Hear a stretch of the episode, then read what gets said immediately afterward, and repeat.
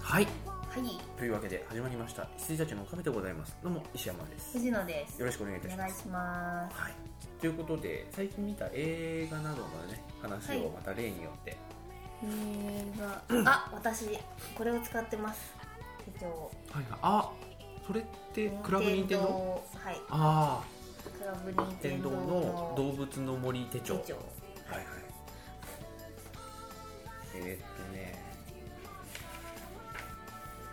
僕は私の方がね、多分少ないと思います。肺炎があったんで。そうですね、はいやっぱ肺炎だと見るとか咳してるとね、映画館行けなかったりとか、でもね僕もね映画館そんな行ってないんですよ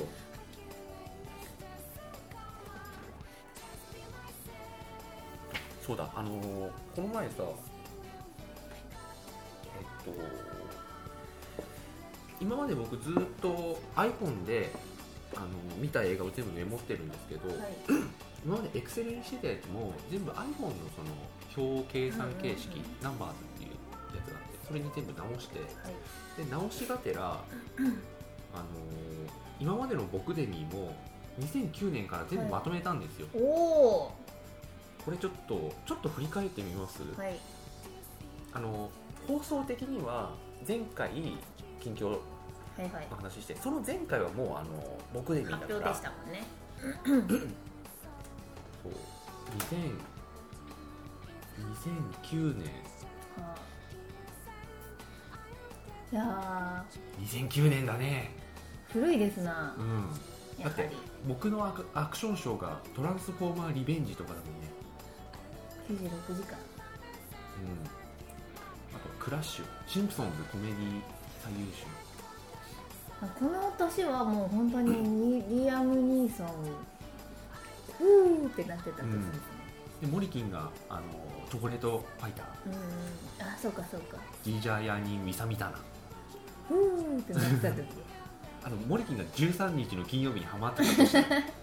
あと「スペルカ」うん、うんはい、あとは「リトル・ミス・シャンシャイン」それね私次の年に見てるんです多最低映画とか見てると面白いよね「ミラクル7号」とう「ん少林少女」で分トランスポーター次とブームーだ何かと思った俺ももう一瞬存在も忘れてるような、うんはい僕はルパン対コナンルパン対コナン映画だったのかって気も今の見るとするけど、ホステル2いはやいーバカ映画賞ないんだねなことかったですそのね年はねモリキンがスペル上げてますけど、ああベーカリー以外の悪夢うねん、うん、アニメアニメ賞あはと「This is It」いもうこれ最優秀って決まってたんで見た時に、いやそんな年でした古いねやっぱりねでもうん2010はい、年「アイアンマン2」「インセプション」「ナイトデイ」「リあトル・ランボーズ」を森木が見てもね「ゾンビランド」「トイ・ストーリー3」あ「エクスペンダブルズ1」の方ですねトイ・ストーリーが私の中で熱かったんだなそうですねはい、頭痛くなるぐらい泣いたっていうう、んダメだった映画かゼブラーマン、うんゼブラマン2の方ですねはい、私今そのパーカー着てますけどね、あそうなこれゼブラーマンのパーカーなんですよほらえー、っといないあこれあ本当だあそうなんだそうなんですこれあのいろいろありまして社内セールで100円だったんであー1万5000円ぐらいするんですけど もう在庫処分だから捨てましょうよっつって捨てるなら100円で売ってって言われてうん100円で売ったっていう、はいはいあとは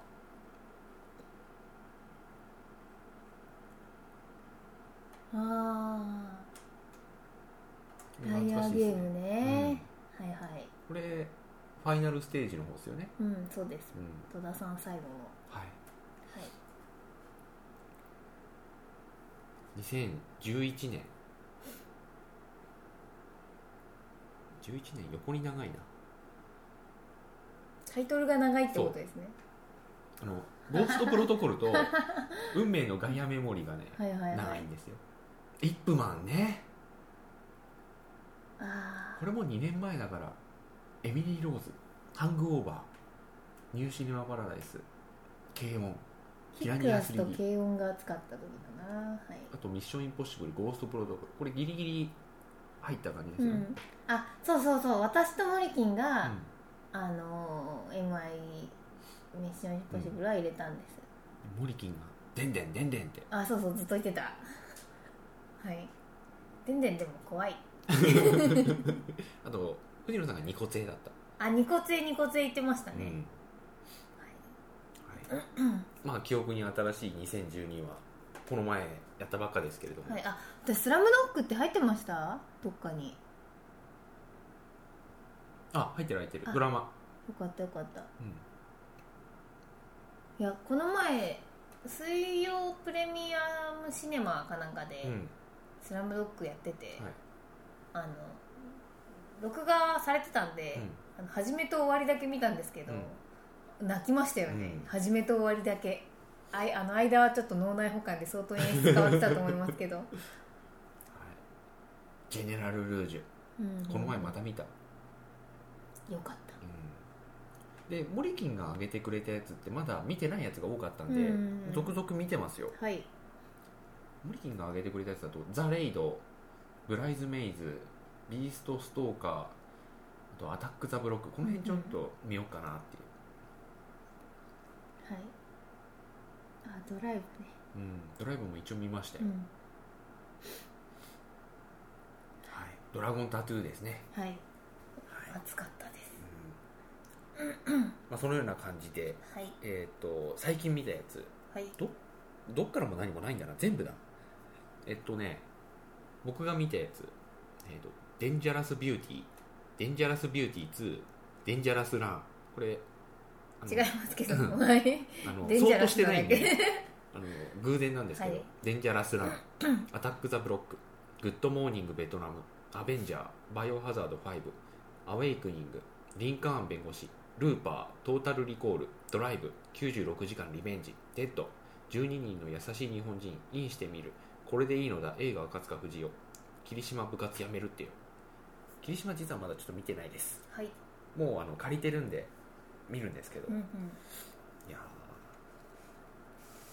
ーどっから何を話せばいいのかデンジャラスビューティーはどうして見る気になったんですか私はあのサンドラ・ブロサッンドクラ・ブがロオッスクカ強ー化取週間、った時に、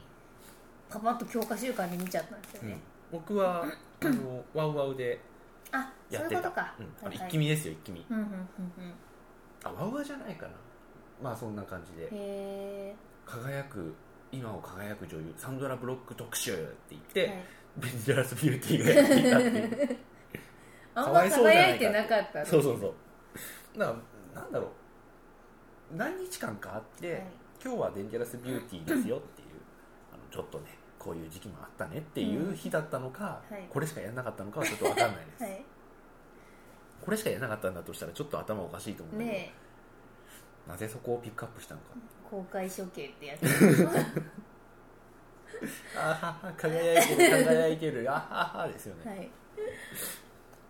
デンジャラスラン見ましたまあ普通に良かったです、うんあとはアベンジャーアベンジャーもまあ普通に良かったでアすベンジャーってアベンジャーズですかあそうそうあそうアベンジャーズ、はいはい阿部寛主演アベンジャーズ違うよ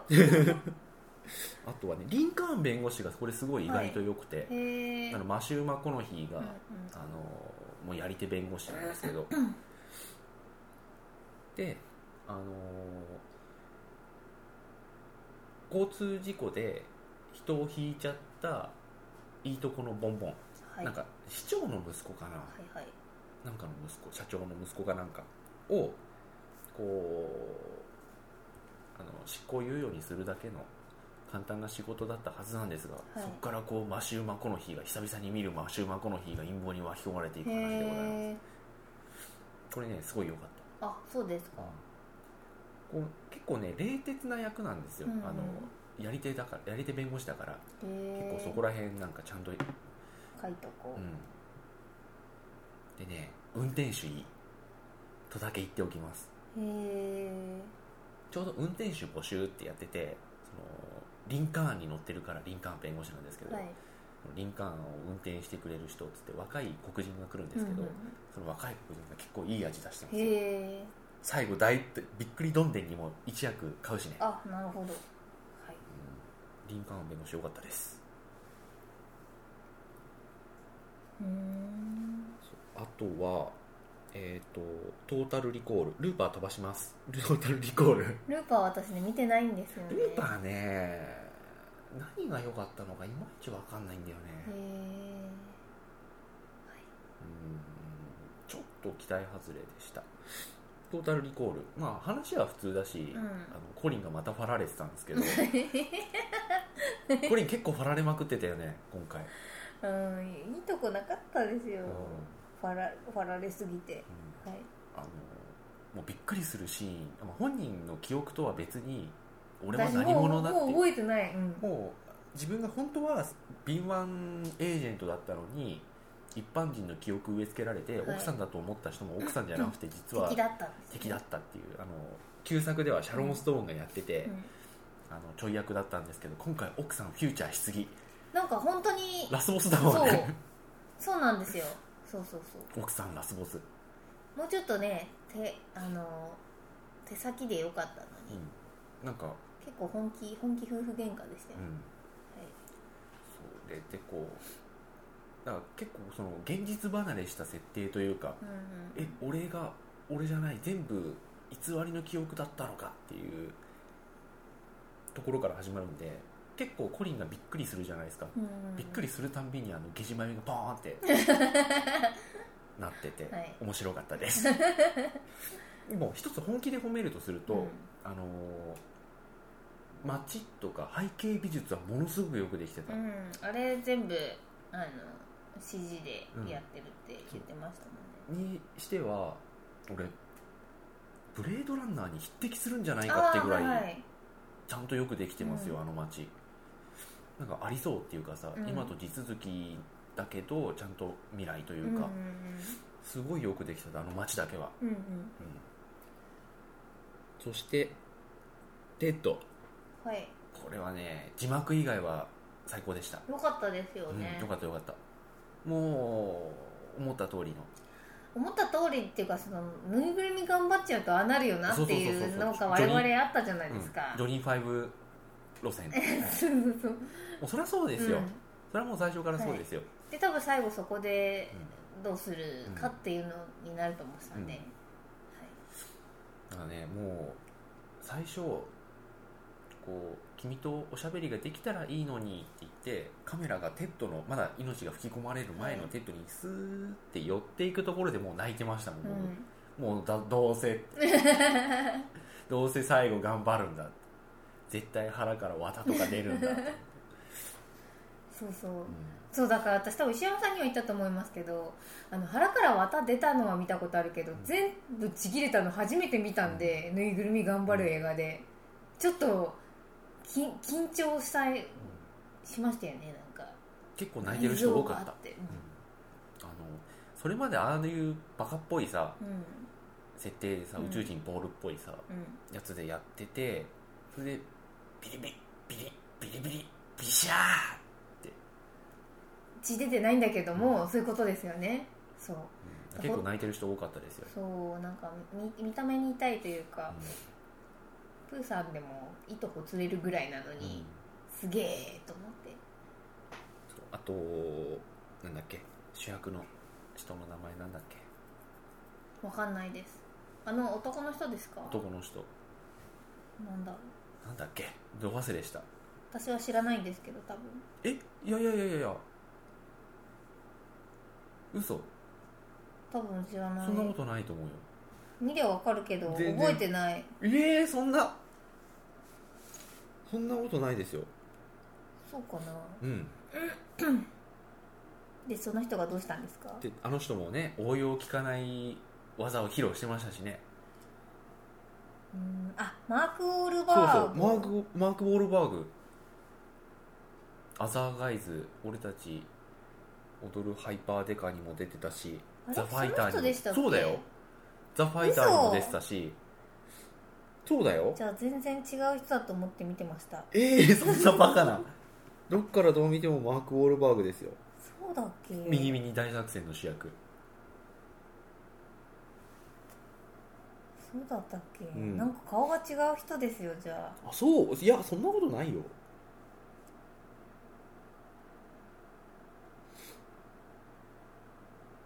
うんもうあれですもんあの iPhone の着信音であの内蔵音声テッドの内蔵音声のやつ買いましたもんへえキャストの顔が出てこないいやいやいやほらえーこの人だでしたっけうんわかりますよ、そうそうそう全然この人ですよそうでしたっけ、うんあそうなんだうん知らない人だと思っていたよいやいやいやいやびっくりしたマーク・ウォールバーグです、へえはい、そしてまあそんな感じなんですがえっとね最近映画じゃないからここには入れてないんですけれどもあのー見ている映像作品がありましてマーク・ウォールバーグにいやー私この顔でマーク・オールバーグだってわからないんだよなえー、いつもと変わんないですけどそうでしたっけ、うんそれはこのさ人と違うフランケンシュタイン見てデニーロとは思わなかったっていうならまだわかるけど、そっかはい、うんどうぞグリンチ見てジム・キャリーと思わなかったっていうのもまあわかりますけど、うはい、ん、あのー映画じゃないんではい今の表には入れてないし選考にも入らないんですけど、あのー最近見てる映像作品がありまして「あのー新耳袋殴り込み」っていうのがあってで新耳袋あ階段新耳袋っていうのもあるんですようんシリーズで、これはあの新耳袋っていうその怪談本全10巻のあの結構ヒットした怪談本がありましてその話をこう映像化したっていうのが怪談新耳袋なんですけど、はいはいそっちはあんま見てなくてあの新耳袋殴り込みっていうのはその新耳袋に出てる怪談の現場になったところに行って本当に怪奇現象が起こるのか検証しようっていう、はいあのよくあるやつですよあの呪いのビデオは本当にあったとかあの辺と一緒にある感うじ、んうんうんあのでそれ見てたんですけどあのすごい面白いのが笑いと恐怖の融合ではい一巻はまだそ制作者たちもそこを目指してるっていうよりはもっと普通にやろうとしてたはずなんですよなんだけど一巻でこう怖い場所に行ってそこでこうあのー逃げ惑うおっさんたちがこう面白かったから2巻からちょっと路線変更したんだと思うんですけどもう完全に笑いの要素をこう編集とかテロップの段階で明らかに入れてるんですよねはいそれがもう面白くて笑いながら見るのが正解のこう怪奇ドキュメンタリーはい これはねおすすめ私見ないですけど、まあね、、はいいやでもね非常に見てほしいんだけどねへえこれ面白いですよ本当に、うんあのー結構本当にガチでというか、やってるっぽくて、うん、はい、あの何にも起こんないことも、まあ、ちょっとあるんですうよ、んうん、で実際本当に何にも起こらないとそれはもうテレビ未収録っていう、はいはいまあ、テレビというか作品未収録っていう感じになるんでしょうけど結構弱めだったりもするんですが、逆にやらせじゃない分さ行って本当に怪奇現象が起こることってまあまれじゃないですか、うん、だからそんな感じだろうなと思うんですけどこうヒット率としては、はいはいそれでも結構シャレにならない場所に行ったりしているのであの犬鳴き峠とか、うんあと、あの、トンネルズる皆さんのおかげですで、あの義母愛子さんの、こうトンネルズが義母愛子のモノマネしながら撮影しに行ったはいおじゃが池とか、あそこにも行ってましたね。でなんかこう現地で若干素敵なことをするとそうそうそう。で、若干素敵なことをするのは2巻からなんですよ。ほうで、1巻は本当に行って、あのもうその怪奇現象を検証しようっていう感じなんですけど、2巻からミッションがつくんですけどうん、うんうんあのトンネルの入り口で女の人が立っているとでタクシーとかでその人を乗せるとトンネルを抜けるともういないとかあのそこをこう車で走ってたらいきなりフロントガラスにベンって女の人が張り付いてきたとかそういう噂があるトンネルに行って自転車で、あのライトつけて頭にライトつけて、はいで霊を挑発しながらあのトンネルを自転車で通り抜けて二血しろっていう ミッションででじゃあ行ってきますって言った時にほら挑発しないとほら挑発っつって彼女乗ってかないって 言って自転車でこぎこぎ始めるんですよでそういうふうにして霊を挑発することによってもう本気で怒らせて、うん怪奇現象を取ってくるでとにかく怪奇現象を取ることがうん僕らの目的だからっつって、はいで、あのー新耳袋の著者にアドバイスもらって、あの数珠なんかつけていくなと、うんお守りも持つなとお祓いも受けるなとそれを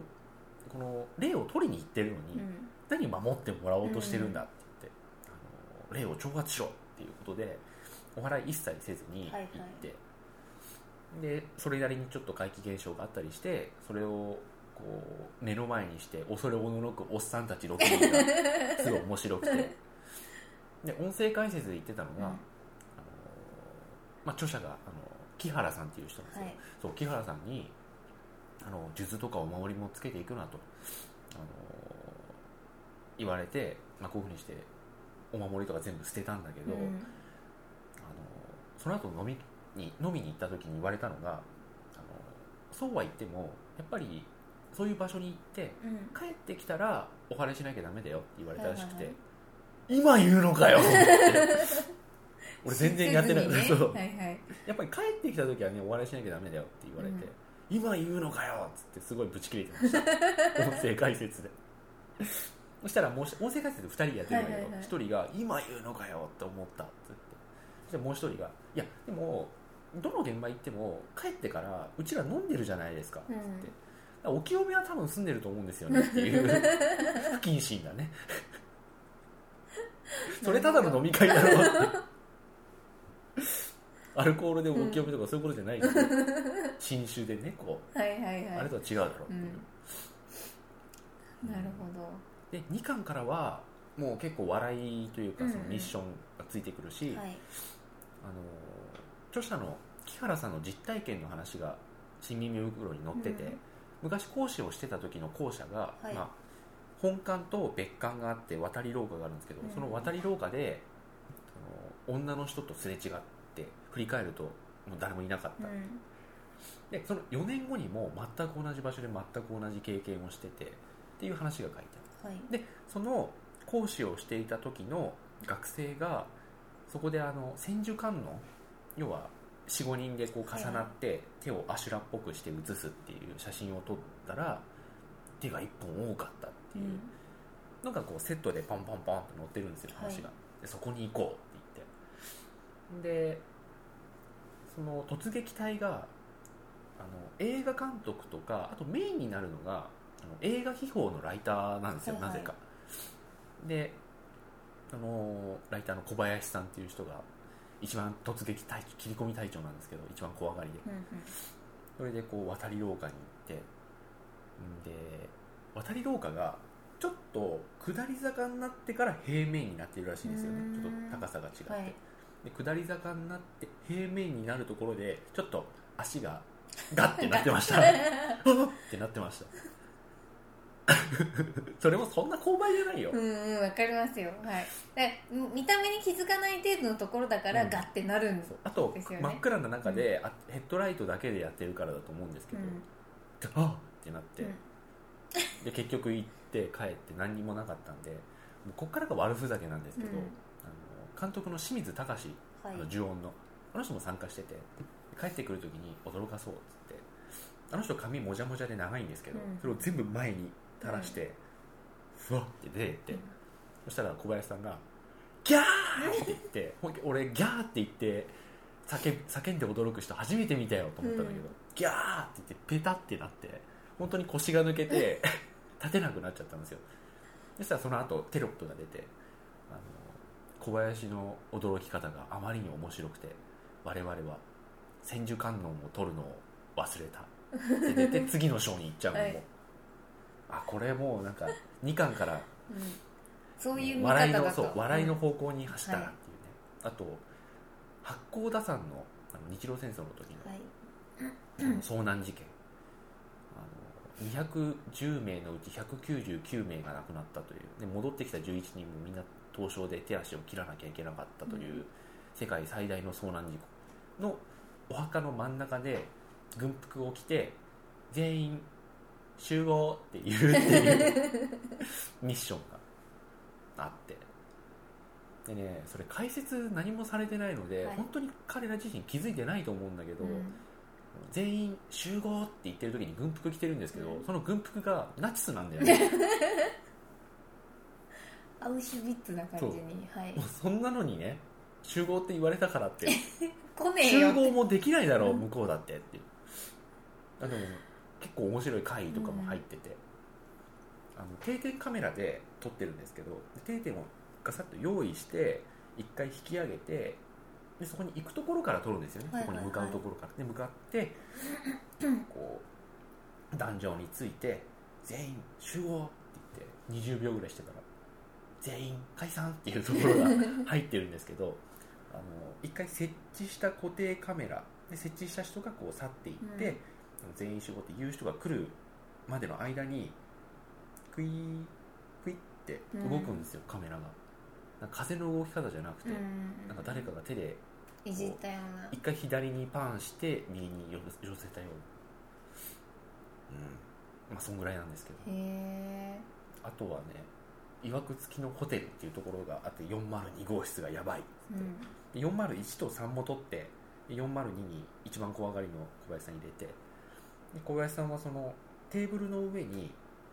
ビハンディカムを置いて自分を取ってたんですよベッドの上に座ってる自分をで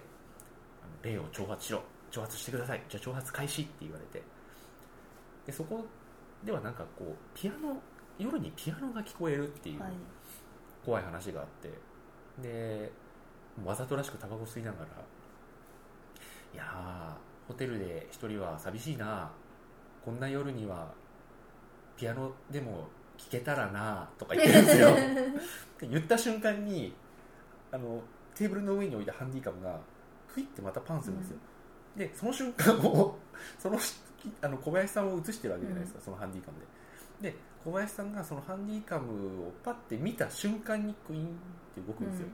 その瞬間小林さんが本当にいい取り乱し方をして「いやほら動く!」っていうんですよ そういうのが面白い、いやそれ怖いですうよ、ん、そうこそうこ面の白くないよこの完全に怖いうんじゃないですかもう目の前ですって多分動いたんだろうから、う